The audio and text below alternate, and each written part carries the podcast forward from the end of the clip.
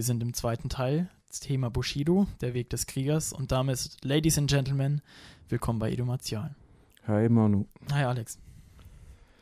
Ja, wo haben wir uns letzte Mal aufgehört? Ja, wir haben angesprochen, dass ähm, wir einige Werte haben, alte Werte.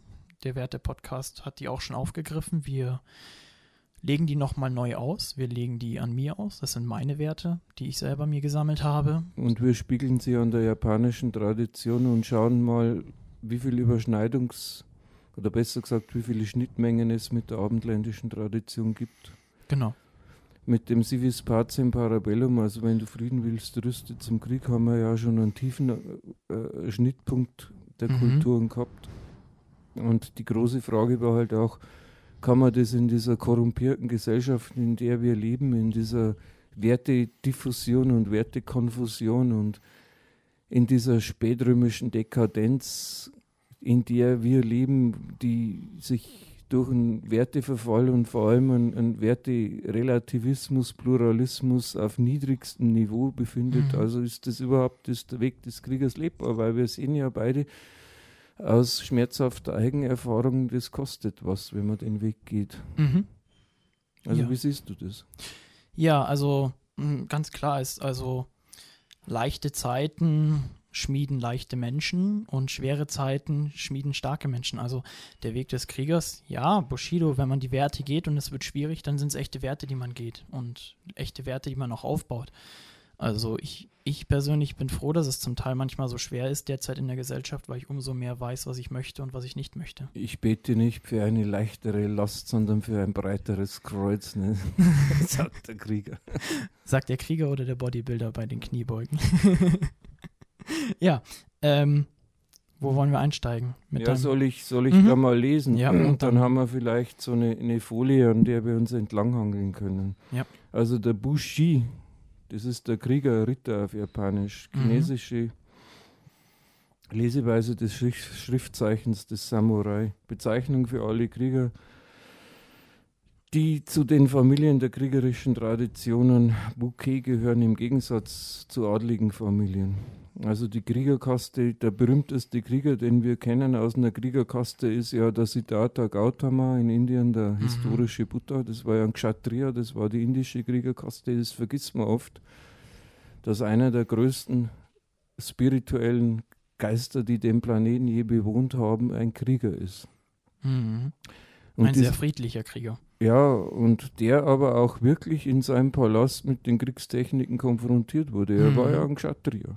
Ja. Also sein Vater war ja ein Raja, also so ein Fürst.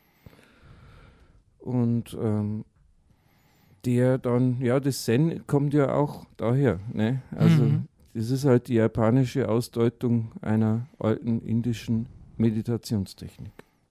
Also die Klasse der Bushi, also der Krieger, entwickelt sich vor allem in nördlichen Provinzen Japans und das ist interessant historisch. Wieso? Weil sich die gegen die Angriffe der Ainu, also das ist in Nordjapan, die Ainu, die gibt es heute noch, Ja. in, in Klammern dazu gesagt, das ist ein Ureingeborene, also Ureinwohner der japanischen Nordinseln. Mhm. Also in der Nähe von Sapporo dann auch, wo es richtig kalt ist, wo die Winterspiele mal waren. Und gegen die haben sich die Japaner verteidigen müssen. Also so eine alte Auseinandersetzung, Thema Migration, wenn alte und neue Völker aufeinandertreffen, dann gibt es meistens Krieg. Dort begannen sich mächtige Kriegerclans, die Taira und die, die Minamoto zum Beispiel zu bilden, die sich im 12. Jahrhundert gegen die Adligen auflehnten. Die Bushi bekämpften sich auch untereinander, also Genpai-Krieg nannte man Mhm, das in ja. Der letztendlich siegreiche Minamoto-Clan gründete 1185 das Kamakura Bakufu und stellte den ersten Shogun. Also wer die, die, die äh, äh, Romane Shogun und so weiter gelesen hat, der hat jetzt ein bisschen einen historischen Hintergrund. Also es gab die Bushidan, die Kriegerschar, das waren Familienclans mit Anführer, später vergrößert auf Freunde, die aufgenommen wurden und die mit im Haus dann lebten. Das haben wir ja auch in dem Podcast Mhm. über Ja. Lehrer-Schüler-Beziehung. Und jetzt das Bushido, japanisch wörtlich Weg des Kriegers. Jetzt sind wir da, wo wir hinwollen. Ehrenkodex und Verhaltensgesetz der Samurai. Die Samurai waren Krieger und übten das Krieghandwerk des Bujutsu, was wir im ersten Podcast ja angesprochen haben, in verschiedenen Schulen, den sogenannten Ryu, aus. Dort mhm. gingen sie neben der technischen Ausbildung durch eine Art Lebensschule und das wird immer vergessen. Ja. Also das ist das, was wir hier auch wollen, eine Lebensschule. Also meistens, ja, warum macht es ihr Kampfkunst? Naja, das ist wirklich eine Schule des Lebens. Und die formte das Verhalten des Samurai-Standes durch harte Methoden und geistige Disziplin haben die ein unvorstellbares Niveau der Selbstdisziplin erreicht. Und das ist das, was uns hier im Westen mal als Anmerkung für dich, wenn du das dann mhm. ausdeutest, sehr, sehr fehlt. Meiner Beobachtung nach. Selbstbeherrschung und Selbstaufgabe waren so zentrale Punkte. Etappen des Bushido. Die historische Entwicklung ging mit dem Kriegshandwerk Hand in Hand und lässt sich in drei Etappen untergliedern. Die Anfänge zur Zeit des Genpei-Krieges im 12. Jahrhundert standen hauptsächlich unter dem Zeichen des Shinto. Das ist so eine traditionelle japanische Form der Religion. Also davon war das beeinflusst. Zu jener Zeit gebrauchte man für also die Bezeichnungen Kyuba no Michi, also der Weg des Bogens und des Pferdes. Mhm. Also Krieger, die mit dem Bogen auf dem Pferd saßen. Die zweite Phase zu Beginn der, der Beginn der Tokugawa-Zeit, also das Tokugawa-Shogunat 1603, das ist schon viel später. Da war das Zen und der Konfuzianismus ein starker Einfluss. Kommt, kann ich dazu sagen, weil ich ja Religionswissenschaftler im Nebenfach bin, aus dem Chinesischen sowohl der Konfuzianismus als auch das Zen hat sich eben nicht in Japan, sondern der Chan-Buddhismus, wie er in China hieß, hat sich in China formuliert und über, ähm, über verschiedene Stationen ist er dann in Japan angekommen. Es beeinflusste durch diese Strömungen auch die Kampfkünste und entwickelte immer eine ausgeprägte Tendenz zu dem, was wir das letzte Mal auch schon besprochen haben, zum Budo. Drittens die Meiji-Restauration, also die war 1867 erst, also das ist gerade mal 150 Jahre her, veränderte sich das Bushido erneut. Einige archaische Elemente der früheren Formen wurden ausgeklammert. Das Bushido, das anfangs nur für die Garde des Shoguns zutraf, es hat sich und sich auf die Vertrauensleute der Fürsten, die Hatamoto und schließlich auf die Samurai ausdehnte, wurde durch die Meiji-Restauration zur allgemeinen Lebensauffassung aller Bevölkerungsschichten Japans. Mhm. Und das ist meines Erachtens auch der Grund, warum in Japan die Gesellschaft so homogen ist und man in die japanische Gesellschaft kaum reinkommt, weil die noch einen Stolz haben und auf ihre Kultur stolz sind. Ja.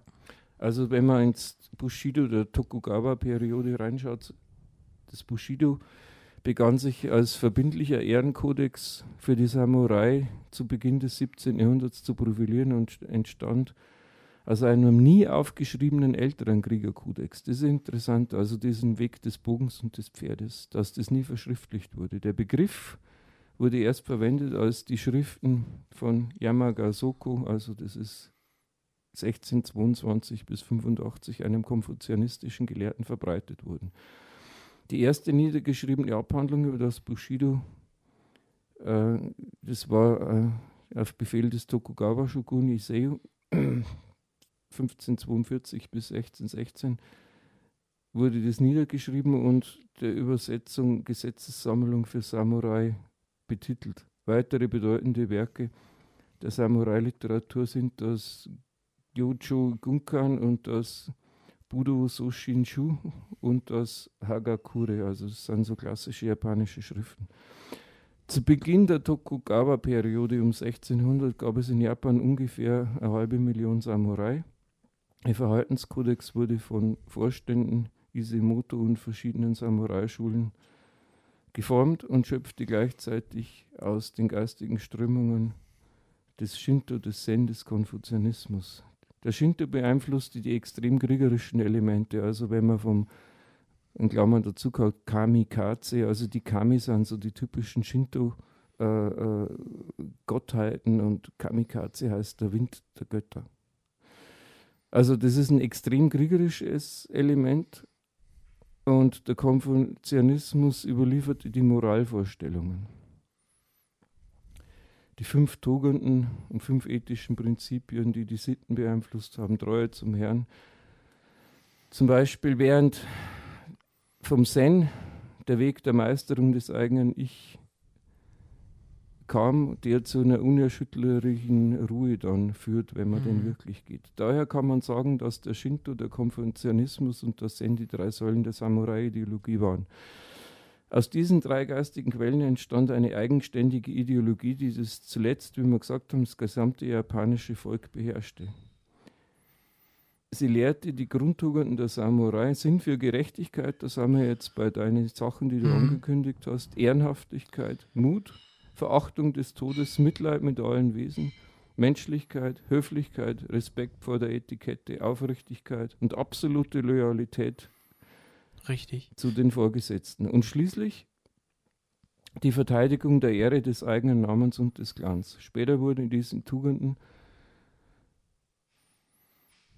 so gedeutet Pflichtbewusstsein, Entschlossenheit, Großmut, Standhaftigkeit, ich spare euch die japanischen Begriffe Edelmut und Menschlichkeit. So wurde es vereinfacht. Das Bushido hat jedoch nie den Anspruch, eine Religion zu sein. Es wurde eher als ethisches Gesetz betrachtet mhm. und niedergeschrieben oder als System gelehrt. Dennoch hat es eben einen riesigen, einen gewaltigen Einfluss auf die kulturelle, gesellschaftliche und politische Entwicklung Japans. Und hier scheint mir, lieber Manuel, so ein Unterschied zum, zu uns zu sein. Bei uns hat sich das nie so übersetzt. Mhm.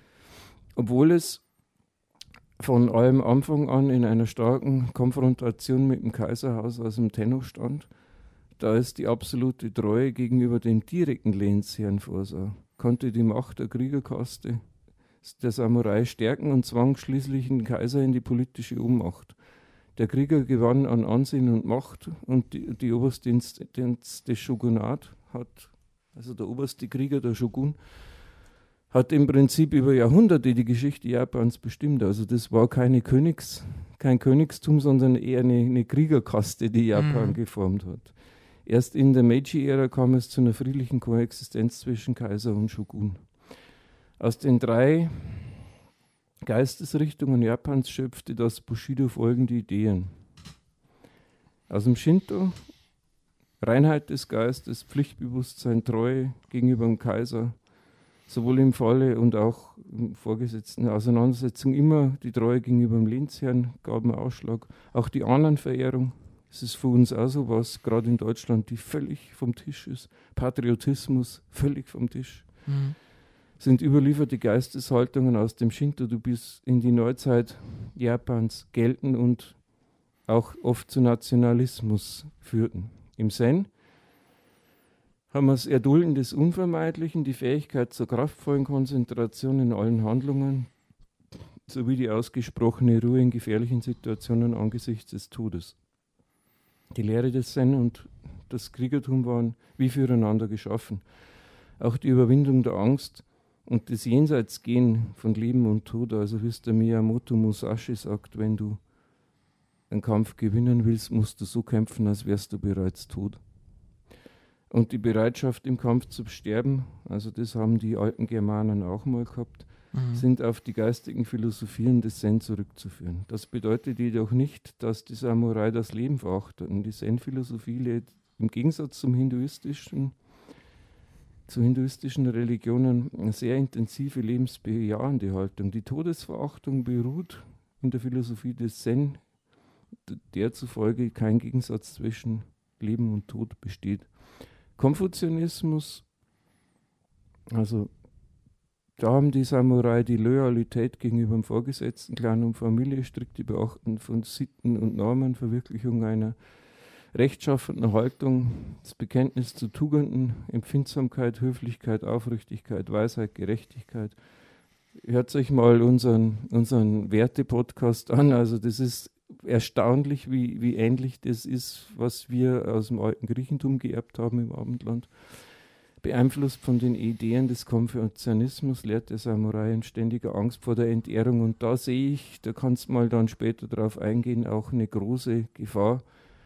Nämlich, wenn man einen Samurai hinters Licht führt, dann muss er Seppuku oder besser mhm. bekannt unter dem Namen Harakiri begehen. Also wenn er, wenn man hinters Licht führt und er Aufgaben nicht ausführen kann, muss er sich umbringen. Inazo Nitobe versuchte als erster diese besondere Geisteshaltung Japans dem Westen zugänglich zu machen und fasste den alten Tugendkatalog der Samurai unter drei Hauptbegriffen zusammen, also Weisheit, universelle Liebe und Mut. Andere Autoren bezeichnen Pflichtbewusstsein, Loyalität, Entschlossenheit, Großzügigkeit, Standhaftigkeit, Edelmut, Menschlichkeit, Mut als die wichtigsten Tugenden des Bushido. Die einzelnen Ryu und auch Spujutsu hatten ihren Schwerpunkt in verschiedenen Geistesrichtungen und unterscheiden sich in manchen Auffassungen voneinander. Was jedoch allen Schulen gemein ist, waren das eiserne Pflichtbewusstsein, das eherne, die unbegrenzte Treue zum Lehnsherrn und die Todesverachtung. Eine andere wichtige Seite des Bushido war die Ausbildung der Geistigkeit, die in den konfuzianistischen Schulen und im Zen als Monono Avare bezeichnet wurde.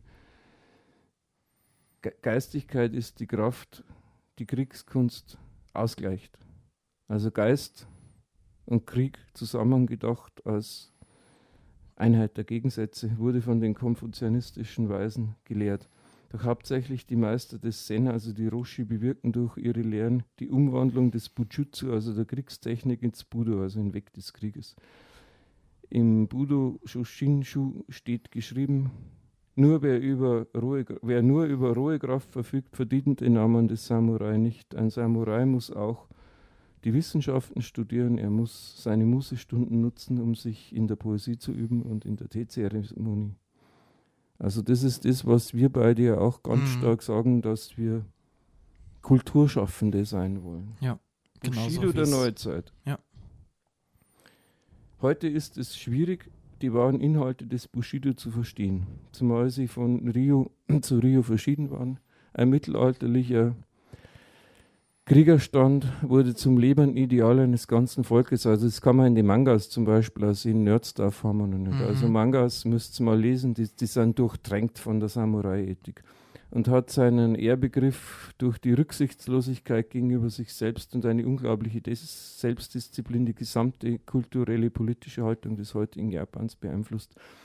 Der Geist des Bushido lebt heute in Japan fort und manche sagen, er ist stärker als je zuvor. Im Gegensatz zu uns, da ist es schwächer als je zuvor. Das Bushido war jahrtausende lang das Zentrum der Samurai-Erziehung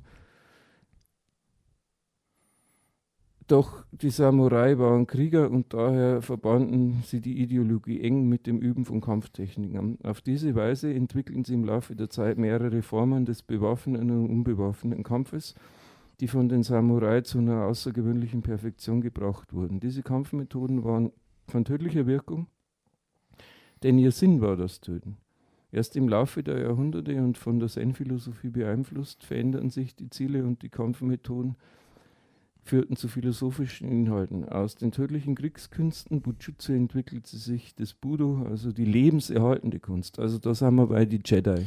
Ja, und da sind wir auch bei uns ganz klassisch im Europäischen, wo wir aus Kriegskunst, was ja deswegen auch nicht so niedergeschrieben wurde bei uns, so viel, habe ich ja schon mal angesprochen, dann sozusagen die Kampfkunst wurde. Und deswegen auch der Sinn, weil du angesprochen hast, der Sinn des Tötens war es ja. Deswegen, das war noch Kriegskunst und in dem Moment, wo du ins Kendo kommst und du hast einen Helm auf, wird es halt Kampfkunst. Dann geht es nur noch um Punkte. Also heutzutage sind die, die Moralpunkte, also wenn man das dann vielleicht an deine misst, der erste ist die Treue.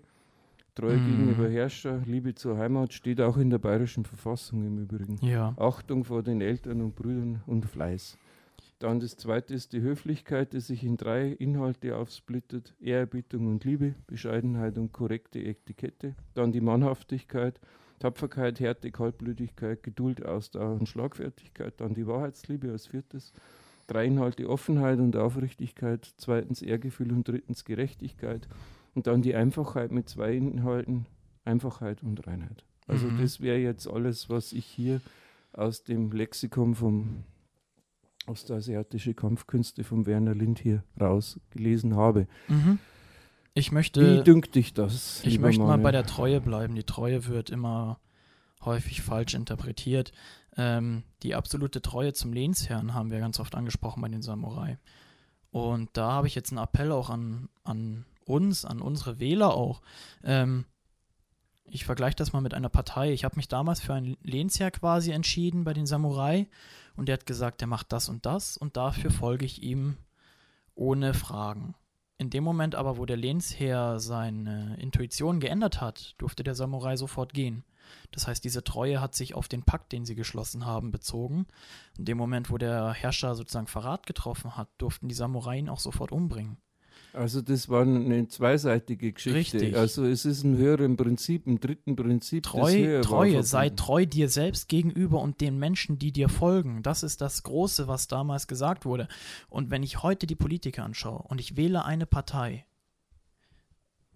jetzt Du muss ich schaust jetzt aufpassen. ziemlich, Ja, ziemlich jetzt muss ich angepisst. Jetzt muss ich aufpassen. Und ich wähle eine Partei und die ist mir nicht treu, weil so ist ja unsere direkte Demokratie. Zwinker-Smiley. Ähm, und die halten sich nicht dran, ja, dann wähle ich die auch nicht mehr. Und da bitte ich euch auch Wir darum. haben sogar in Artikel 20.4 ein Widerstandsrecht in, Mhm. in unserem Grundgesetz. Ja, ja. Das hat mir mal ein Kollege an der Fax, hat mir das nicht geglaubt, hat meint, ich lüge ihm was vor. Also die meinen immer Demokraten zu sein, aber das Grundgesetz kennen sie Ja. nicht. Deswegen Treue von beiden Seiten. Wenn ich sage, ich mache das und das und ich mache das nicht, dann bin ich so mutig und beuge dich nicht, ja? Zeig Mut, sei mutig auf deinen Wegen und beug dich nicht. Kämpfe für das, was du verkörperst. Wenn ich sage, ich wähle diese Partei, weil die Partei hat gesagt, sie macht das und das und sie macht das nicht, dann wähle ich die nicht mehr. Das ist Aufrichtigkeit. Ich stehe zu meinen Taten und spreche stets die Wahrheit. Nein, ich war ja dabei schon CSU, die war ja schon seit 40 Jahren und da ist ja auch wurscht, wenn der Söder jetzt da einen Schmarrn macht, die war ja Mhm. trotzdem CSU. Genau. Ja, Gerechtigkeit. Handle und urteile stets gerecht und ohne Vorurteil. Ja, was bedeutet das heutzutage? Ohne Vorurteil. Ja, ich schaue Geht mir. das überhaupt? Ja, nein. Ich hab. Ja, doch, es geht. Ich mache mir kein Vorurteil, aber ich urteile schnell. Deswegen habe ich schnell ein Urteil, aber es ist kein Vorurteil. Das wird falsch definiert. Ein Vorurteil wäre, dass ich urteile, bevor ich es mir angeschaut habe. Aber wenn ich es mir angeschaut habe, dann darf ich ruhig bei meinem Urteil verweilen. Wenn ich mir eine Partei angeschaut habe, ich habe gesehen, die hat Quatsch gemacht, dann schaue ich mir die noch genauer an. Dann habe ich ein, ein Urteil über sie, aber kein Vorurteil. Ja, dann Weisheit. Wir haben die Weisheit ganz oft gehabt, da hast du auch angesprochen. Geh mit offenem Geist und offenem Verstand, handle nicht im Zorn, sondern bedacht. Das ist ja ganz wichtig. Also in dem Moment, wenn wir uns jetzt zum Beispiel die Kognition anschauen, ja, jetzt sind wir wieder in der Psychologie drin.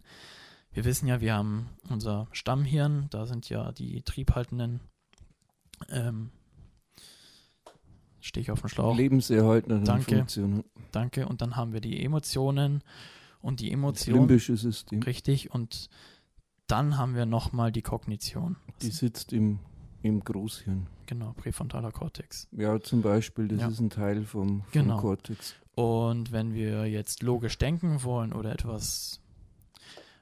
Sagen wir mal, ich kriege von meiner Freundin einen Brief, wo drin steht, was ich alles falsch mache und so weiter und so fort. Dann hatte ich früher damals die Zeit, einen Brief zu schreiben, wo ich mich richtig aufregen kann und schreiben kann, was für eine blöde Kuh sie ist und was sie alles falsch macht. Und dann habe ich noch eine Briefmarke rausgesucht. Dann habe ich den eingepackt, den Brief. Und bis dann habe ich mich wieder beruhigt. Und das ist das Wichtige. Handle nicht im Zorn, sondern bedacht. Bis dann hatte ich Zeit, diesen Brief dann wieder zu zerreißen und zu sagen, okay, jetzt schreibe ich ihn nochmal. Heutzutage haben wir viele E-Mails, wo wir eine E-Mail bekommen, ganz schnell. Wir sind noch total zornig und wütend und dann antworten wir und schicken die ab und können sie nicht mehr Ja, zurücknehmen. Besonnenheit, unser Podcast über Werte, ist ja, Ja. einer der vier Kardinaltugenden. Genau. Da wäre die Weisheit dabei.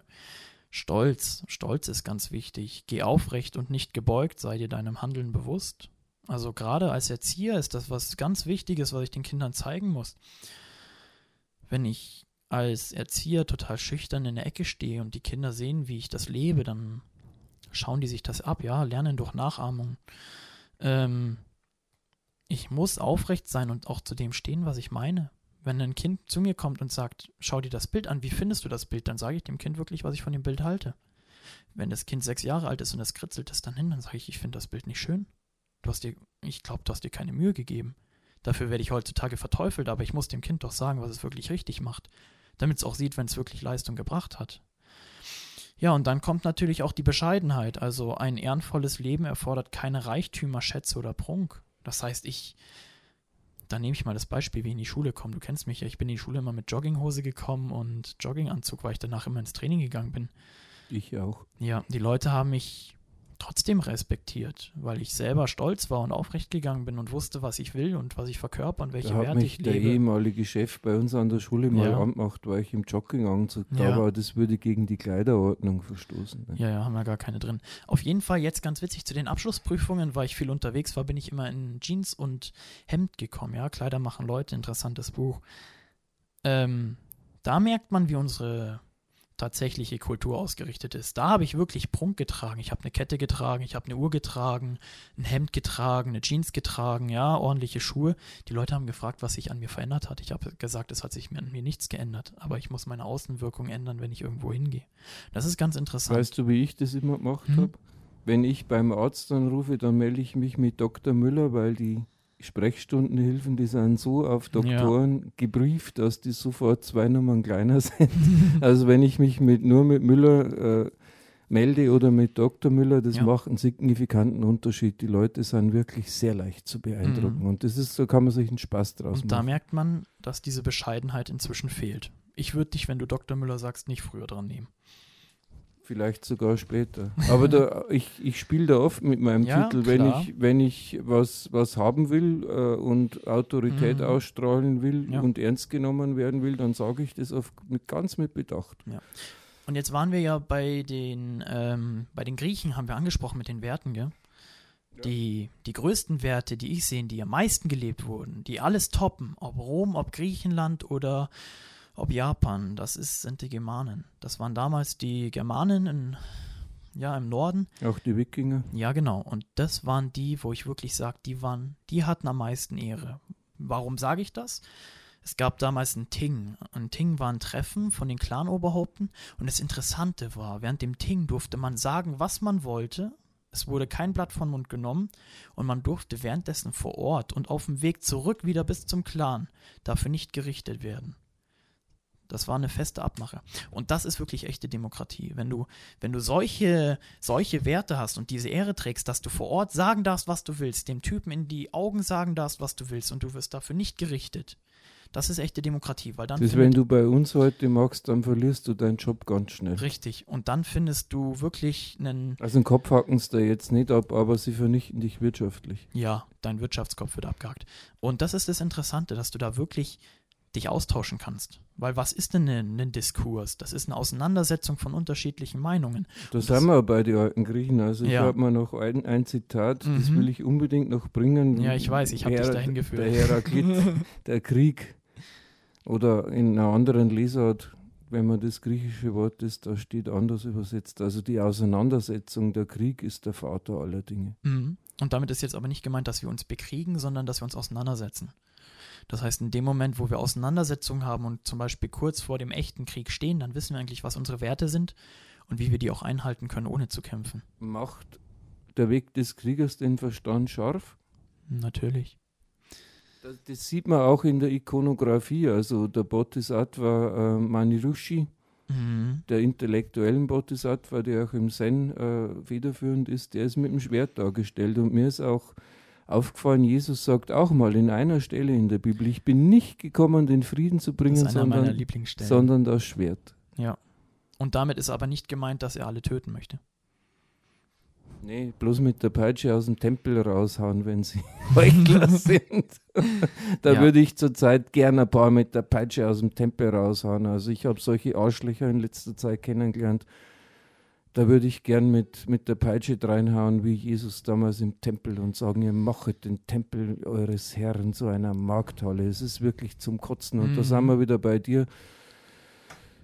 Ja, diese Verkommerzialisierung und dieses Unterordnen unter Zweckrationalität, das ist unser Untergang, Leute, wenn wir so weitermachen. Und ich gehe einen anderen Weg.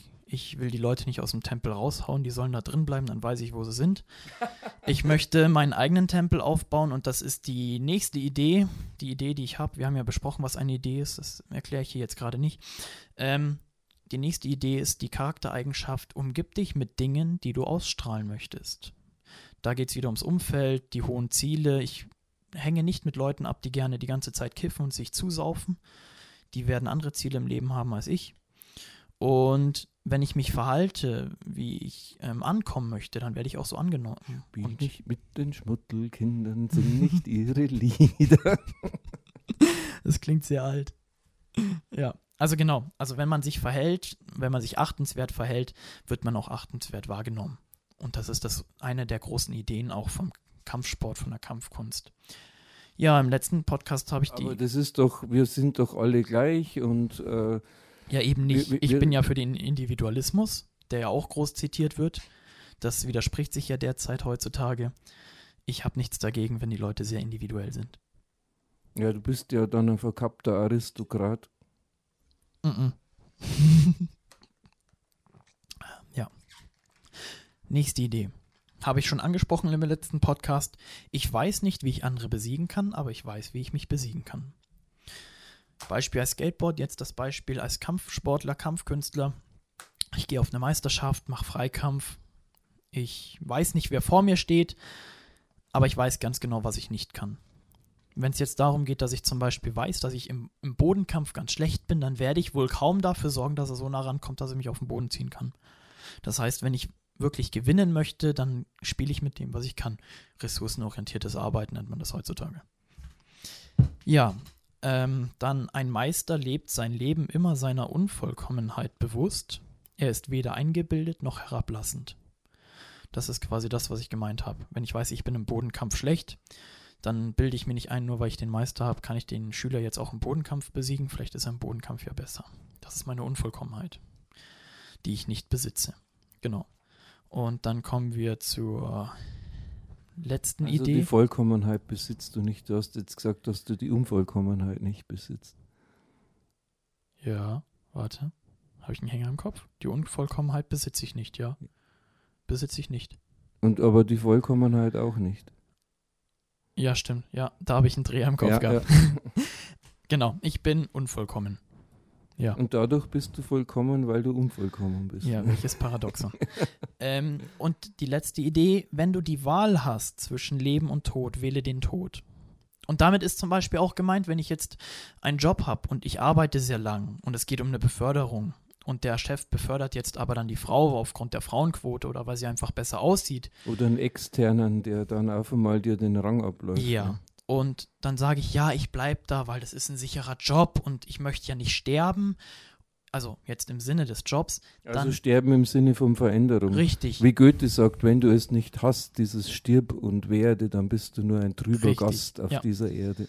Und wenn es dann heißt, ja, ich bleibe jetzt in dem Job und der ist so sicher und da geht es mir gut, obwohl es mir eigentlich gar nicht gut geht, nur weil ich diese Sicherheit, diese vorgegaukelte Also Sicherheit haben möchte, ja, dann ist es so, dass ich diese Wahl noch nicht getroffen habe. Wenn du die Wahl hast zwischen Leben und Tod, wähle den Tod. Und damit meine ich jetzt, dass ihr euch entscheiden müsst, dass sich Dinge auch ändern können und dass ihr euch auch dafür entscheidet, dass ihr den Tod annehmen müsst. Also wie will ich leben, wenn ich den Tod immer verteufel? Ich habe in der Schule habe ich gelernt, dass man durch verschiedene Lebensphasen durchgeht und dann heißt es, ja und dann, wenn man dann im letzten Stadium ist, setzt man sich mit dem Tod auseinander. Ich habe mich schon viel früher mit dem Tod auseinandergesetzt. Ja, Das ist, das ist ein ganz großer Quatsch, wo ich Ja. jetzt hier als PPHP-Lehrer auch widersprechen muss, wenn sowas gelehrt wird, das ist Unfug. Ja, da widerspreche ich auch. Ich bin kein PPHP-Lehrer, ich benutze nur den reinen Menschenverstand.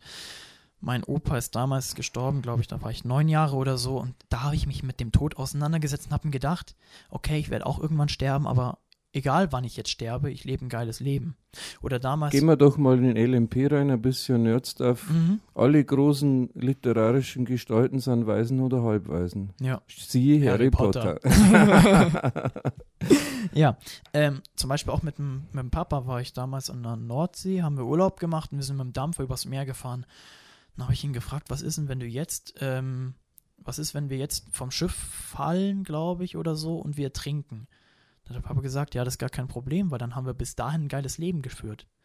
Und das habe ich mir beibehalten. Also du musst den Tod annehmen, damit du dein Leben wirklich genießen kannst. Und damit komme ich dann jetzt zu den letzten Worten, die ich für euch habe. Das Bist du ist- schon durch?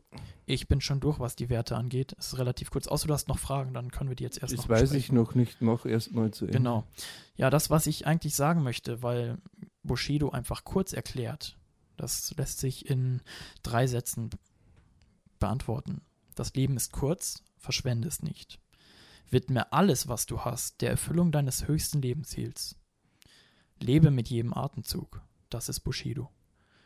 Und das ist natürlich auch das, was gemeint ist mit widme alles, was du der Erfüllung deines höchsten Lebensziels hast, ja? Also, wenn ich die Werte nicht lebe, wie will ich dann mein Lebensziel erfüllen? Jeder möchte ein Leben voller Aufrichtigkeit.